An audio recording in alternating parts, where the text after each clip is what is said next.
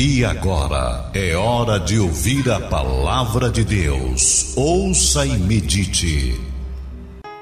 Meu querido amigo, meu caro irmão, a palavra de Deus na epístola do apóstolo Paulo aos Filipenses, no capítulo de número 1, a partir do versículo 3, diz assim: Dou graças ao meu Deus todas as vezes que me lembro de vós fazendo sempre com alegria a oração por vós em todas as minhas súplicas, pela vossa cooperação no Evangelho desde o princípio até agora. Tendo certo isto mesmo, que aquele que vos começou a boa obra a aperfeiçoará até o dia de Cristo Jesus. Meu amado irmão, meu querido ouvinte, a palavra de Deus ela nos fala neste momento a respeito do cuidado que o apóstolo Paulo tinha com aqueles para quem ele pregava. Ele se lembrava daqueles que o ouviam, dando sempre graças a Deus quando a lembrança deles vinha à sua mente. Ele diz aqui no texto fazendo sempre com alegria oração por vós, em todas as minhas súplicas. E ele dizia: Olha, eu agradeço muito a Deus pela vossa cooperação no Evangelho, desde o princípio até agora. E aí ele vem naquilo que eu quero concentrar esta meditação. Tendo por certo isto mesmo, que aquele que em vós começou a boa obra a aperfeiçoará até o dia de Jesus Cristo. Significa dizer que Deus está fazendo uma obra em nós. Nós estamos em obra. Nós estamos num processo de construção de um caráter, de uma personalidade, de comportamentos cristãos. Nós, individualmente, estamos deixando a cada dia a influência do Senhor Jesus prevalecer sobre nós, até no nosso linguajar. O linguajar do cristão, ele vai se aperfeiçoando. Quando a pessoa conhece Jesus, logo no início, ela ainda chama muitos palavrões, ela ainda tem aquele negócio de se benzer, do cruz credo. Ainda tem muitos vícios de linguagens e muitos hábitos de uma vida completamente desorientada da palavra de Deus. Mas quando a pessoa conhece a palavra de Deus, a palavra de Deus passa a ser lâmpada para os seus caminhos e luz para os seus pés. E aí aquela pessoa começa começa a ter um linguajar diferente, um olhar diferente, uma atitude diferente, um comportamento diferente. Os seus conceitos todos são revistos. E a pessoa agora começa a ter a lógica de Cristo, a lógica da fé. E esta obra que Deus está operando em nós, ela deve a cada dia evoluir mais. Os primeiros passos, os primeiros anos da fé, são para cavar o alicerce, nos estruturar, a fim de que possamos suportar a pressão da sociedade, as lutas que nos proclamam vencedores. É, nós precisamos alicerçar as nossas raízes através do conhecimento da palavra de Deus. Cada vez conhecer mais a palavra de Deus, guardar a palavra de Deus no nosso coração, para saber discernir o que devemos e o que não devemos fazer, e quando fazer e como fazer. A palavra de Deus ela nos dá não apenas a visão global, mas também ela nos dá a visão detalhada do nosso comportamento na própria sociedade. Mas ele diz: Olha, tenho certeza que aquele que é Jesus Cristo, que começou a boa obra, a aperfeiçoará. Então nós estamos num processo de melhoria. Ruim é quando a pessoa olha para trás e diz: Ah, eu me lembro daquele tempo que eu tinha prazer nas coisas de Deus. Eu me lembro naquele tempo em que eu ia para as vigílias, jejuava, lia a palavra, evangelizava, em que eu ia com mais frequência à casa de Deus. Ah, eu me lembro daquele tempo em que a minha casa servia como sede de uma célula. E aí a pessoa começa a se lembrar de coisas que ela fez e que não está fazendo hoje. Aí é ruim. Aí é é motivo para parar, pensar e recomeçar com a mesma intensidade com que antes vivia na sociedade sob a influência do Evangelho do Senhor Jesus. Meu querido irmão, esta obra que está se aperfeiçoando em nós significa dizer que nós estamos trocando maus hábitos por bons hábitos, maus comportamentos por bons comportamentos, atitudes reprováveis por agora atitudes aprovadas.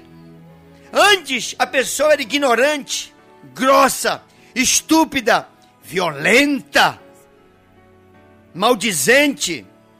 E a obra de Deus operando através do Espírito Santo, a pessoa vai ficando gentil, educada, cortês. Ela vai adquirindo a nobreza de Jesus.